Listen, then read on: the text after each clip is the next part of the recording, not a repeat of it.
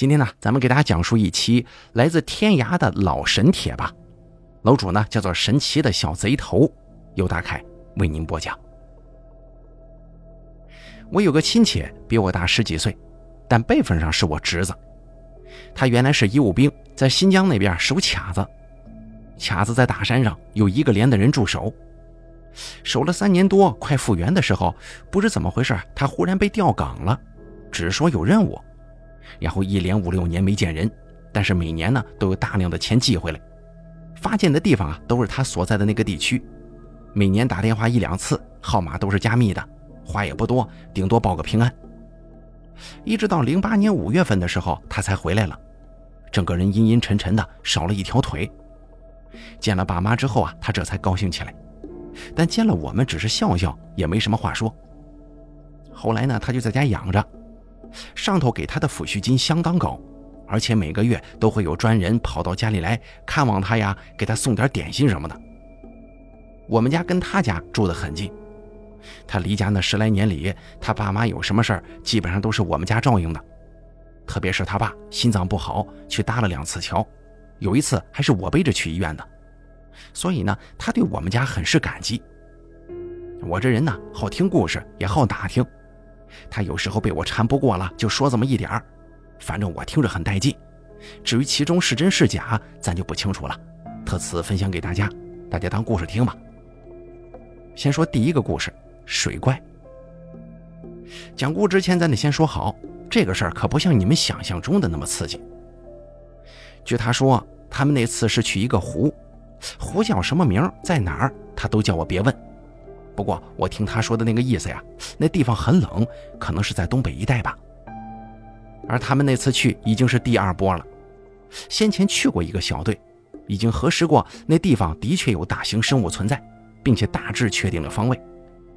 他们去的任务呢，就是要采集样本，如果有可能的话，就打个标记。为了保密，他们是以四人组团游湖的名义去的，开着一辆小面包，颠颠的进到了林区。然后找了个地方宿营，就在晚上的时候啊，把机件组装起来，拼成了一个微型的潜艇。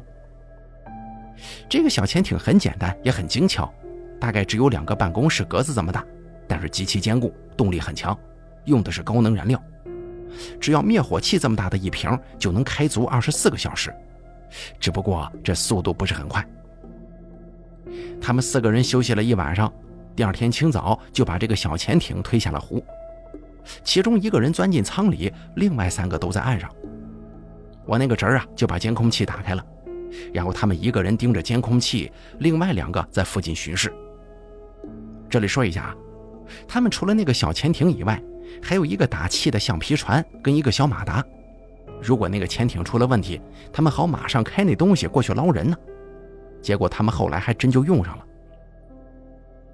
当时这片湖水非常清亮，也不是很深，五六十米左右。湖底有很多高高凸起的岩石和树根，水下的鱼比想象中多，还有很大的虾，都是对虾那样的，最大的有尺把长。他们第一天换了三个人下水，来回搜索了大概十来公里的长度，也看到了一些痕迹，比方说好端端的突然上面一按呢，紧接着一股大浪把潜艇卷得一歪什么的。不过这真家伙，大家没看到。到了晚上，他们把营地往前移了一公里左右，然后继续宿营。结果当天晚上还真就出麻烦了，林区的巡逻员找上来了，说什么林区里不能宿营，会有火灾啥的，还非要带着他们去保卫处什么的。这塞钱都没用啊，最后只好让他们组长给上面打电话，还绕了一大圈，最后让林区的一个分管领导亲自跑过来一趟，这个事才算完。不过这样一闹啊，那睡觉就甭提了，大家都很窝火。到了第二天，他们又下水了，但这次边上已经有林区的一些工作人员在附近盯着了，不知道是好奇还是什么意思，反正神色不善。按理来说，在这种情况之下，任务已经不能保密了，应该撤回来。不过大家都不甘心，决定再多待一天，碰碰运气吧，实在不行再撤呗。这次下水的那个人呢，可能是头天一夜没睡好的缘故，人有点困，忘了换电池。下水才巡了不到两个小时，就发现探头全瞎了，气也短，因为供气系统是用电力的嘛。没办法，只好浮上来。他把顶盖打开，出来换口气。可是岸上的人不知道啊，只看见信号断了，又见他浮头，以为他出事了，赶紧留一个人守营。我那个侄儿跟另一个叫扑克的人上橡皮艇过来捞人，他们都有代号啊。我侄儿的代号叫瓶子。结果他们这橡皮艇开到了五十几米，忽然撞到了一个什么东西，整个翻了过来。我侄儿抓着舵，顿时被扣在了船下，而扑克没抓着，被撞飞了，落到水中。这个时候，那马达还在转呢。我侄儿被船扣在水中打圈，又怕被马达绞了，不敢松手，扯了半天的牵引闸才把马达给停了下来。他从船下冒出来头，想去找扑克，结果发现扑克正趴在那个潜艇上，跟油田，也就是开潜艇的那家伙一起对他拼命的挥手，还使劲指他后面。他回过头来一看，就在他左前方不到二十五米远的地儿。有一个足有公交车头这么宽大的巨型脑袋，正半浮在水里盯着他。他说：“他当时浑身的血都凉了。”据他描述，那脑袋看起来有点像是青蛙，眼睛有脸盆这么大，是长在头顶的，向左右两边分开，脑袋上全是疙瘩凸起，像赖浆子似的。这嘴巴没看清楚，可能是闭上了，但是很明显，他脑袋两边啊有车盖这么大片的腮。一张一合的，他当时都懵了，好在那大脑袋没动，就这么盯着他。这个时候，那潜艇上的人有动作了，他们在这种情况之下，居然还想着踩标本，开着潜艇打算从那个大脑袋侧后方绕过去。那扑克趴在潜艇上，掂着一根三米多长的采集器，这东西就跟长矛差不多，缩短了只有六十公分，前端呢是一个真空倒吸的针筒装置。打算去戳那个大头，可谁知那大头对动的东西特别有兴趣，一发现有动静，马上就转了过去。他转身的时候，掀起的浪足有一两米，我那侄儿立马就被浪给扑开了，只看到一条跟围栏一般大的背鳍摆了这么一下子。这个时候就听岸上枪响了呀，连着打了四响，那个大头一个猛子钻到水下去了，浪卷起来打到岸上，得有十多米远。事后，据扑克回忆说，幸亏岸上的组长开枪了，那大脑袋过来扑潜艇的时候都已经张开嘴了，那是真打算上来吃人呢。另外，样品最终还是采集到了，他们在岸上捞到一块巴掌大的鱼皮。这个事儿，他们后来还受到了处分，说是违反了什么民族政策之类的，引起了当地少数民族的不满。不过，他们队里都认为这事儿没错，那个时候必须开枪，因为人命是最重要的嘛。其他都扯淡。后来呢，这个事儿就完了。他们从湖里上来，一直走，那东西也没再出来。还有第二个水怪啊，这回这个呢是发生在夏天的，地点相当蹊跷，是一个很小的死水潭，甚至可以说是个塘。地点呢在北边那一块，当地叫海子。最早的说法还不是水怪呢，只说是闹鬼，人马牛什么的在水边都会失踪。其实像这种事儿，在内蒙那边草原上有很多，这都不叫事儿。绝大部分的原因啊，都是海子底部有很深的地下水洞，有时候会产生暗流什么的，把有水的人畜给吸到下面去，然后几经周折从别的海子里浮出来。但是这次这个不一样，有牧民看到水里有东西像大蛇一样的窜上来叼人，而且最严重的是，前期去调查的那个小组在那海子里折了一个专家和部分设备。不是电视上那种啊，你真正的专家都是不上电视的。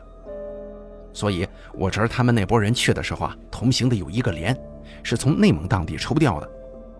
任务除了要采样之外，更重要的是争取打捞上次遗失的物品。当时他们去的时候啊，正是夏天，气温很高，特别是进了草原之后，车都不能开呀，草很长又七拱八翘的，这玩意儿最叫发动机了。所以设备啥的都得靠人抬，弄得极为艰难。中途还因为地磁变化找错了方位，所以本来六天的行程走了足有十天，所带的补给都消耗了一大半。这里咱们说一下啊，大家别老想着跟小说里似的，草原上到处都是牛羊，遍地都是野生动物。我那阵跟我说了，压根就不是这么回事那除了草就是草啊，你别说牧群了，就连兔子跟鸟都很少见。而且一路上这水大多数都是不能喝的，要用沉淀剂沉，完了之后呢，再用这个军用过滤器过滤。就算这样，喝到嘴里还是涩麻涩麻的。就是蘑菇多呀，他们回城时蘑菇占了很大比重。咱们闲话少说，切入正题。到那片海子的时候，正好是中午时间。眼看着那海子水清亮清亮的，大家都是一身的汗，黏得恶臭，恨不得马上扎水里头洗个痛快。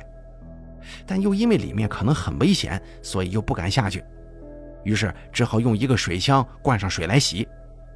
结果一个连加我侄儿他们共有百八号人，就共用这一个水箱，洗了两个小时才洗了三十来个人，都还没洗利索。最后他们那个连长烦了，骂了几句，把绳子拿出来，全连的人每个人腰上拴一个，一个排一轮，一起跳下河，哎，就跟那下粽子似的，那叫一顿搓呀。我那个侄儿呢，是跟着最后一个排的人下河的，他很奸诈的，特地挑选最后一波。表面上说是帮兄弟站岗啊，但实际上呢，主要是图最后一波没人催，能多搓一会儿。结果刚下去还没五分钟呢，就听岸上的人大声叫：“快上来，快上来！”那片海子不大，宽只有四五百米，长也不过两三公里不到。眼力好点的人站在制高点上，基本都能看个大概。我知道他们在水里可能视角有点低呀，看不到远处。但也感觉到水底下有一股子寒流涌出来了，冷得人一惊，赶忙就连滚带爬的上岸。这个时候回头看看后面，就发现离他们大概五十米远的地方有浪。当时可是一丝风都没有啊，但那个浪估计能有一米多高的样子，是聚成一团的。然后过了大概三分钟左右才消失的。这个时候岸上站岗的人说。他们下水之后不久，东岸那边就鼓了一个很大的浪花，就像是有东西在水面上砸了一下似的。紧接着就看见一股水浪一涌一涌的朝他们下水的地方涌过来，速度倒是不快啊，就跟人小跑差不多。当时他们带的八个皮艇已经有两个充好气了，马上挂上马达就要下水。要说啊这边的冰确实狠呐，这枪栓一拉，人眼睛都是红的。就这么两个小船就敢下水去打水怪。我那侄儿啊没上得了第一波，他是第二波跟着四艘船上去的。当时那两个先冲出去的船已经开到八百米外了，就听见他们在那喊，还打了枪。水里啪的一声打了一个很大的浪，然后就没动静了。我侄儿他们那波人再过去看，啥也没了。那只两艘船上的兵回来之后，指手画脚的说了一大堆。因为内蒙兵会说汉语啊，但一激动嘛就说本地方言了。这大概意思是说有大蛇，黑背白肚子，头能有半个乒乓球台这么大，身子能赶上他们两条船这么长。要知道他们那一艘船得有五米多。那个大蛇状的东西最后还是被捉到了一条，不过不是我侄儿他们去的，大概是第三波人马去的。据说弄了四十多个变频麦克，基本上大一点的水洞里面都丢了一两个。然后不分昼夜的放出高频和低频的声波进行震荡，弄了两三天，那海子里的鱼都快死绝了，那东西才浮出来的。他刚一出来就被套住了，当天晚上就死了。我那侄儿后来看到了基地做的标本，那东西实际上只有五米多一点，褐黄色的，头有磨盘大小，没眼睛，长得像泥鳅。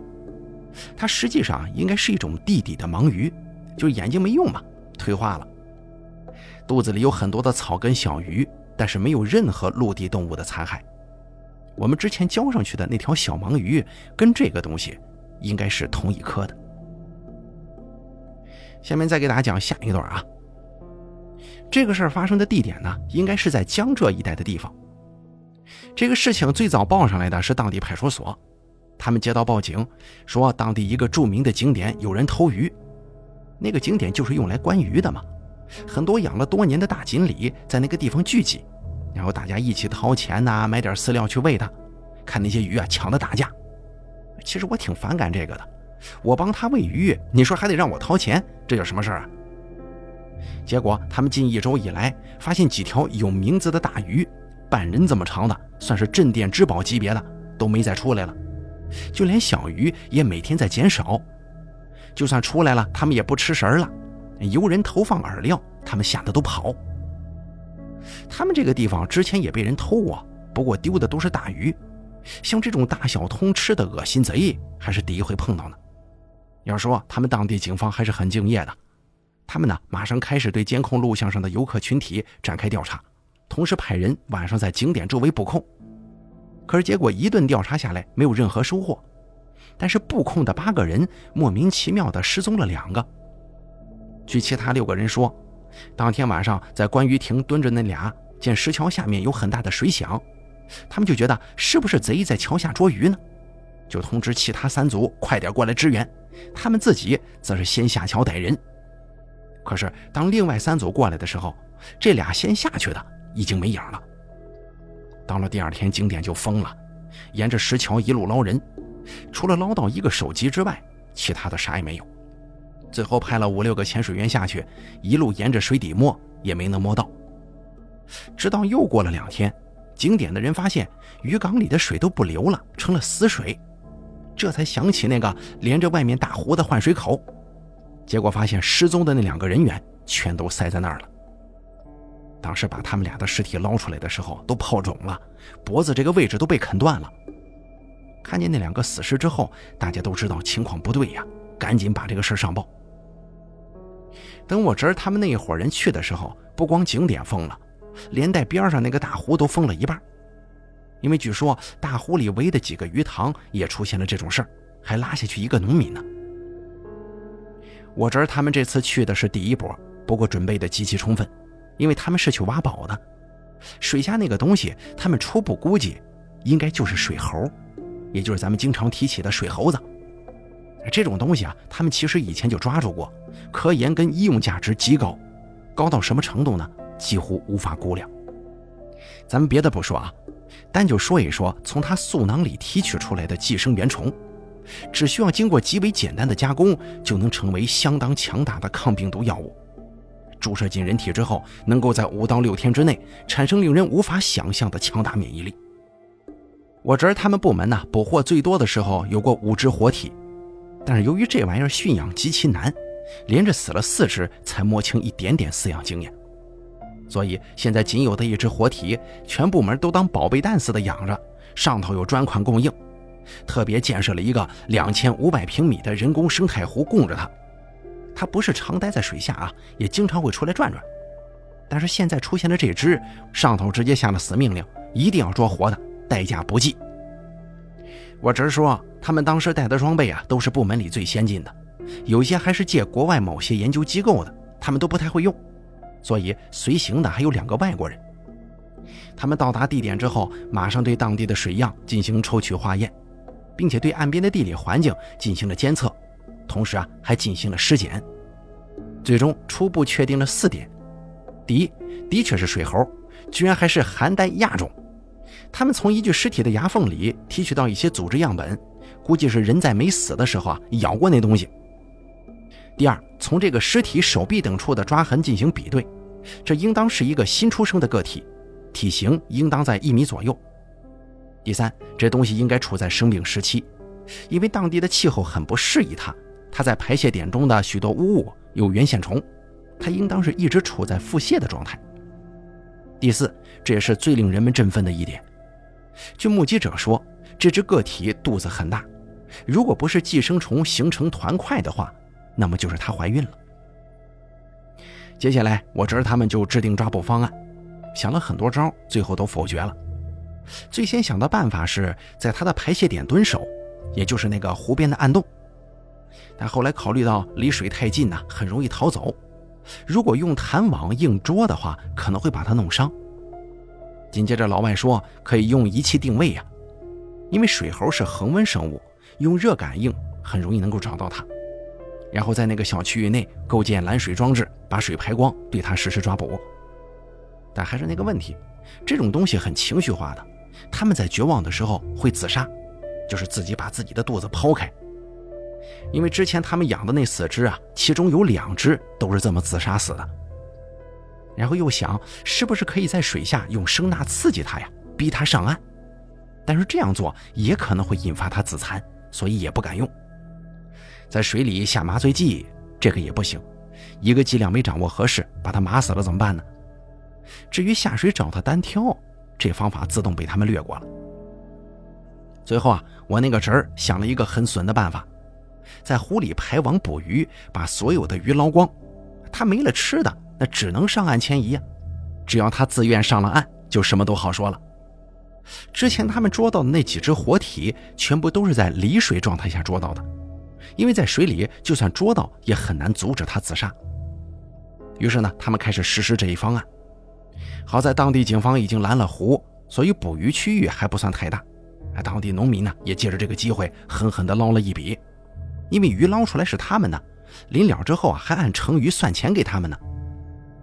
于是捕鱼工作做了五天，那个排泄点里的污物增量开始越来越少，很明显他是挨饿了呀，屎都拉不出来了。此外，他们在排泄点安放的夜视仪也拍到了那个东西的行踪。那东西啊，体型确实只有一米多点身上光溜的，看着像个小孩子，肚子很大，拖在地上一撅一撅的走。它的头部是典型的寒带亚种，跟基地那几个不同。与其说是像猴脸，不如说是像鸟头，下颌宽，嘴巴尖，两个眼睛在夜视下跟灯泡一样亮，手很长，比身子还长，后脚像青蛙一样缩着。我这说，那小东西从外表看一点也不凶残，甚至还有点呆呆傻傻的样子。不过令人吃惊的是啊，它真的很顽强，就是不迁移，好像认定了这个湖就是他家似的。足足撑了有一周左右。他最后竟然开始吃自己的污物和水草，死都不肯挪窝呀！这下子我侄儿他们开始担心了，再这样下去，那小东西要么饿死，要么饿急眼了自残，反正是一定弄不到活的。于是呢，他们只好弄了一些鱼撒在岸上当诱饵，看看能不能引它远离湖水，然后对它进行抓捕呢？但是这种貌似高明的方法，实际成功率极低，原因是水猴几乎不上岸取食。它只吃自己在水中捕捉到的活物，所以实在不行的话，大家只能向基地建议极其膈应的 B 方案，就是把这个地方先围起来，作为这个小混蛋的临时自然保护区。这样的话，其实就跟行动失败差不了太多。在下饵的当天晚上，大家都埋伏在耳边的草堆里。我这说呀，那可能是他最难熬的一次蹲守了，因为怕水猴子闻到异味啊，所以不敢用驱虫剂。大量的蚊子呛得他们几乎无法呼吸。到了晚上两点多钟的时候，那东西上来了，它很饿呀，也闻到了鱼腥味儿但是它坚决不上岸，只是在水边探头探脑地晃了几分钟，然后开始啃吃自己的污物和水边的青草。到三点钟左右的时候，它沉下水去了，没再出来。不过这一夜呢，没白等。他们其中一个在基地养过两年豚鼠的家伙，忽然想通了这只生物宁死不肯出湖的原因。第二天，他们在离水边四十米的地方挖了一个六米长、两米深的水槽，然后把岸上的围栏拆掉了一大半，只留下大约十米左右的围栏。要知道，原来可是足有两百多米的。当天晚上，那只水猴子又出来了，他观察到了围墙的变化。因为它的排泄点就在围墙前面二十米左右的地方嘛，但是它没什么反应，很快沉到了水中。当天晚上没再出来。这种状况让大家沮丧到了极点。他们也许还有其他办法，但是却没有更多时间了。水猴可不是乌龟呀，它的新陈代谢很快，并不能长期忍耐饥饿。过度食用青草和污物会加重它的腹泻情况，这会要了它的命的。他们决定暂时放弃捉捕他的计划，先给他投放注射了高单位维生素和抗生素的活鱼，让他保住命再说吧。天亮的时候，他们撤下了蹲守人员，开始联系水产的渔获。上午十点钟，毒日高照，气温高达三十七度。除了我那倒霉的侄儿跟一个英国老外在岸边做监控之外呢，其他人要么在车里补觉，要么在一里外的补给站准备药品。这个时候，那只水猴子忽然发疯一般的从围栏边的浅水中窜了出来，拖着撑着都快破掉的大肚子，拼命地向那段被拆开的缺口扑去。民间对水猴有很多谣传，一种说水猴只吸血不吃鱼，第二种说法是水猴上岸之后手无缚鸡之力，第三种说法是水猴头底有碗，碗中水不空，水猴力无穷。但实际情况呢，并非如此。水猴主食是鱼类，本身力量并不大，但是耐力比较好。它伤人的手段主要是拖到水中淹死，而不是咬死。此外，水猴也不是不能上岸的。它的腮部在头顶两侧完全能够呼吸空气，但必须要有水湿润。这一点呢，跟龙虾呀、螃蟹很像。它头顶有很多中空的毛发，上岸的时候必须先把毛发浸透吸饱水分，然后把毛发搭在腮上保湿。有了这种保湿装备，它能在陆地上慢腾腾地爬行很久。所谓的迁移能力，主要靠的就是这个。但是呢，它同时具有一个非常大的弱点，那就是极易出汗，特别是在搏斗或者捕食之类的剧烈运动的时候，它在一分钟之内流失的水分几乎能占到体内储量的一成半。在水中的时候，这个弱点无伤大雅，可是，一旦上了岸，这就是个要命的缺陷了。当发现水猴冲出来的时候，我那个侄儿首先反应过来，一边大叫一边飞奔过去，想要抢在他之前拦住缺口。不然的话，他进了那边没有封闭的大湖，再想捉住他几乎是不可能的，因为湖还连着江呢。那个老外反应慢了一拍，但脑子相当灵，力气也大。他顺手抄起桌上的显示器，直接向水猴那边扔了过去。水猴通常在岸上行进的速度跟鸭子差不多，但这回他也是拼了命了呀，速度不可小视。我侄儿离那个缺口还有四五米的样子，眼看着差了一步，他就要先绕过去了。这个时候，老外的那个显示器着地了，砰的一声巨响，那玩意儿炸开了，零件四射。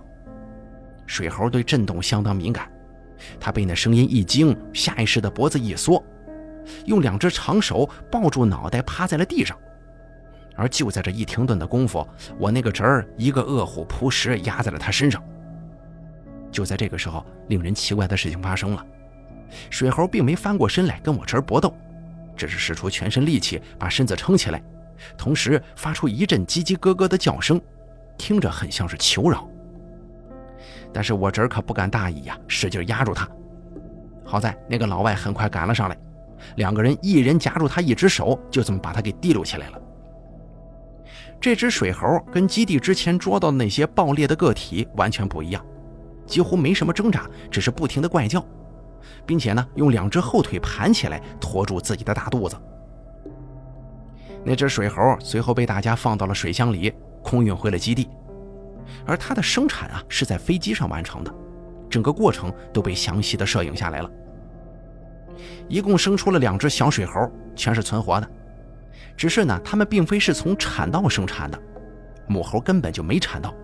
他自己动手撕破了腹皮，帮助幼崽们出来。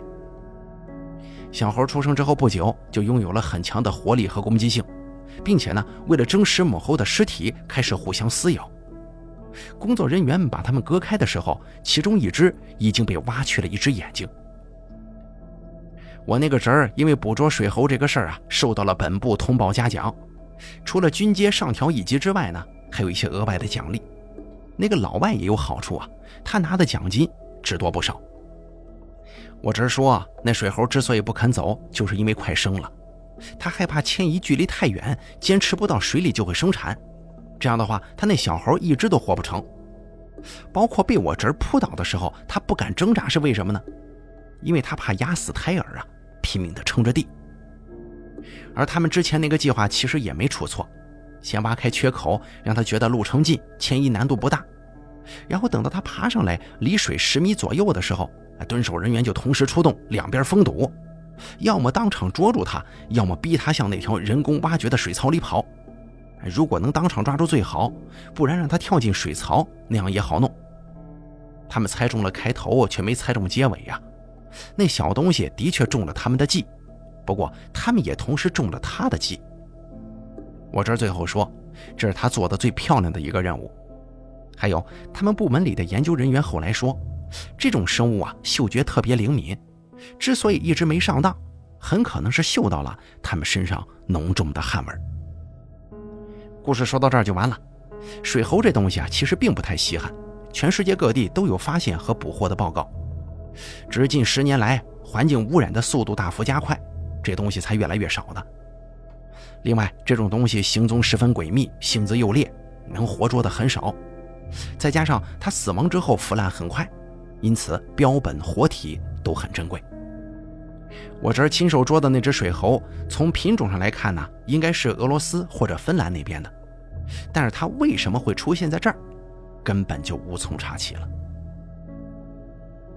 故事说到这儿，大概觉得他故事当中说的这个形象啊，大家还记不记得？很像是以前那个论坛上曾经贴出过照片，就是日本的一些怪物的那里边那个河童那个，大家上百度上一搜啊，应该还能搜到这个图片。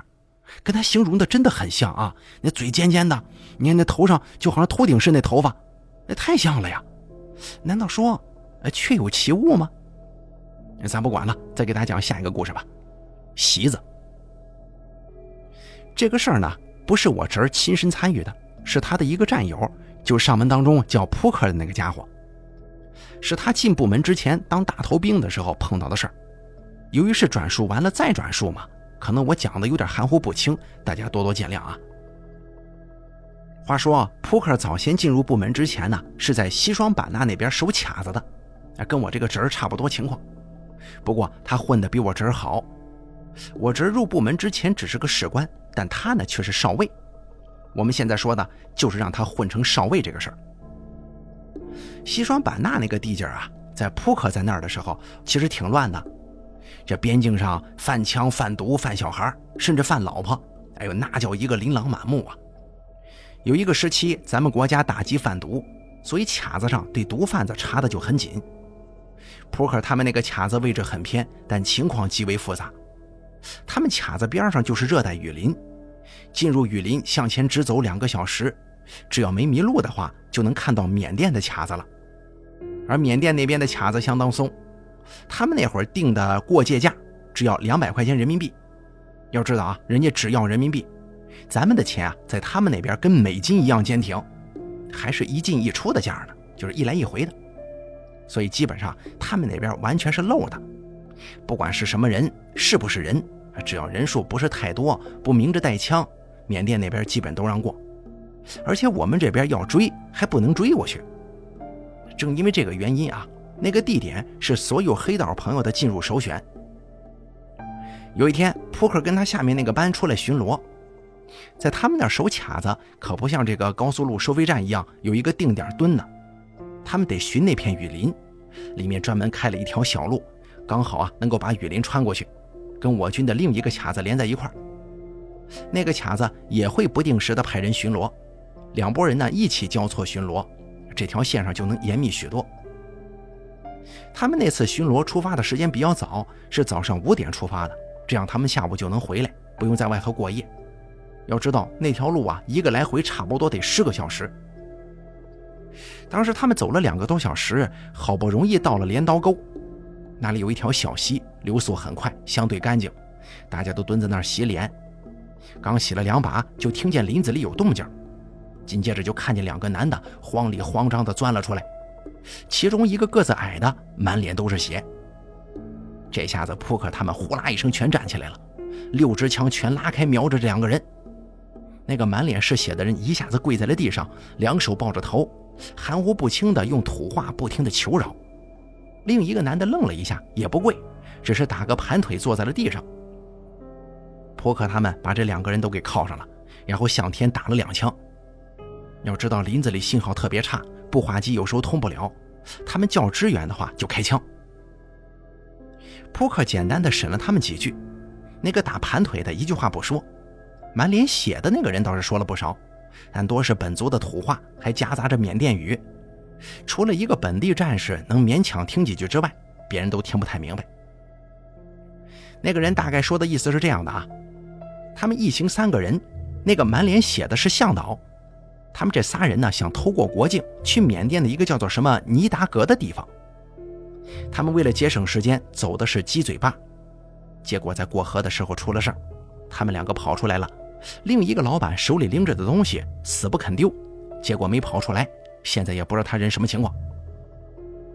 扑克他们一直认为这伙人呢，就是做完走私生意赚足了钱，想潜回境外的私客。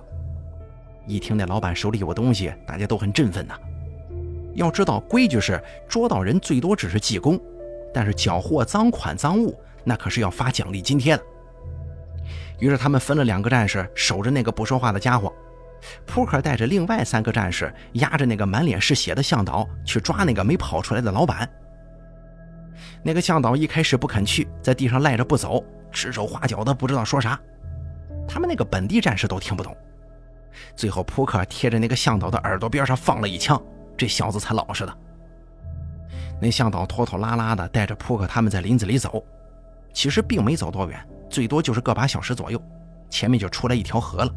严格来说啊，是个沼泽，大概百八米宽，味道很腥，水面上都是野草啊、苔藓之类的，很浑浊，也不怎么流动，好像是一潭死水。这回啊，那个向导清醒了很多，指着脸上那个瓶盖似的伤口给扑克他们看，说在河里被咬的。扑克就问那个向导是什么东西咬的你呀？那向导说没看见，在水下面，力量很大，个头也很大。扑克又问他们你们怎么过的河呀？那向导说了一句话，扑克他们当场就服了，居然是趟过来的。要知道，西双版纳林子里的蚂蟥，那绝对是一种天灾。山钉子还好啊，只在草叶上盘着叮人，吃饱了就自己掉下来。但是死水当中那种绿色的带子黄，咬人不说，还得往人身体里钻呢。他们那边有些少数民族动用私刑，就是弄个木头把人捆住，往这种死水里一丢，泡足七天，每天还给你点吃的。七天之后，你要是没死，天大的罪过都给你免了，拉上来任你跑。但实际上呢，没有谁听说能顶过三天的。被泡过的尸体，他们部队的医院得到过几具，拿去一解剖，这个腹腔、颅腔、皮下全都挤满了这种东西，一坨一坨的，还产卵呢。扑克他们当然没有这伙人这么亡命啊，谁也不敢下河趟着找人。于是就地砍了几棵小树，鼓捣了好半天，才用藤子扎了个简单的筏子，打算沿河划着找人。据那个向导说，这条河不深，最深的地方也就齐腰高一点儿。那老板就算死了，尸体也应该浮得起来。唯一的麻烦是那筏子不行，浮力不大，并且那藤也不是老藤，根本就不结实，只能勉强撑得住一个人。他们分两头搜。扑克亲自架着那个筏子往下游找，其他战士压着那个向导往上游找。其实也分不清上下游啊，因为那水不怎么流嘛。扑克那筏子走得很慢，半天也撑不了十米。河里全是水藻之类的，把撑杆缠住。宽大的水质就跟海带皮似的翻来翻去，要多膈应就有多膈应。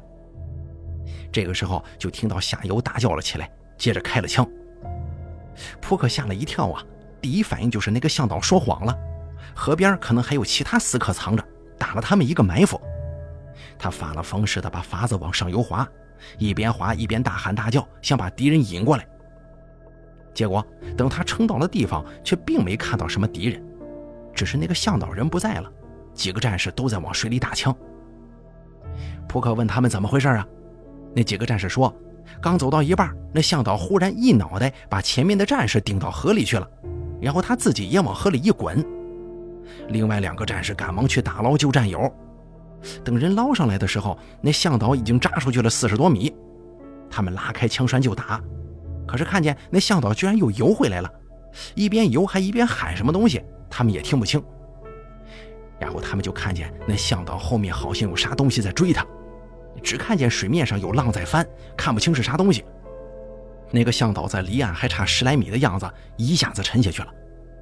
过了几秒钟，人又浮了上来，身上裹着一条大肉皮子一样的东西，只剩下个头和一只手在外面，那样子吓人极了，并且那个肉皮子还在不停的一抽一抽的收紧。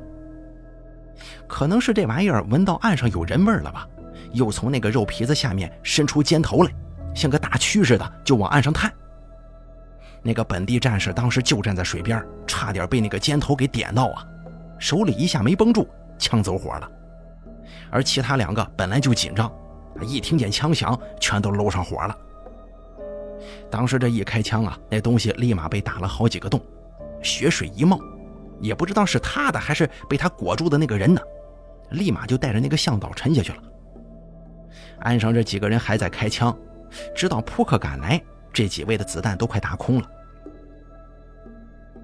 扑克他们在岸上待了一会儿，那东西又晃晃悠悠地浮起来了，是黄褐色的，有许多绿色的包状物，也不知道是水草还是斑块，但那样子真的就很像是大块的肉皮子。他还是紧紧地裹着那个向导，不过这会儿已经把人头给包进去了，只剩下一只手在外头。大家这回都没开枪，就眼睁睁地看着那个东西像个大包裹似的，在水里原地转了两圈。然后慢慢的往上游滑动。他们在岸上跟着那个东西走了一段，看着它在一棵倒在水中的枯树附近沉下去了，然后就再没上来。这回呀，谁也没敢下水了，大家就待在原地，派了一个士兵回去联络。到了晚上八点来钟的样子吧，增援这才过来，居然来了足足有一个连的人呢，是直接从镰刀沟铲开一条路，生生扎进来的。还随行带了二十多个白帆布的包裹，这伙人明显不是他们本地的边军，而扑克他们的连长和团政委啊，亲自带着几个景颇族的老头给他们当向导。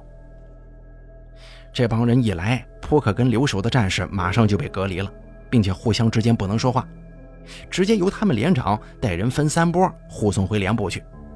之后啊，又对他们进行了审查之类的事儿。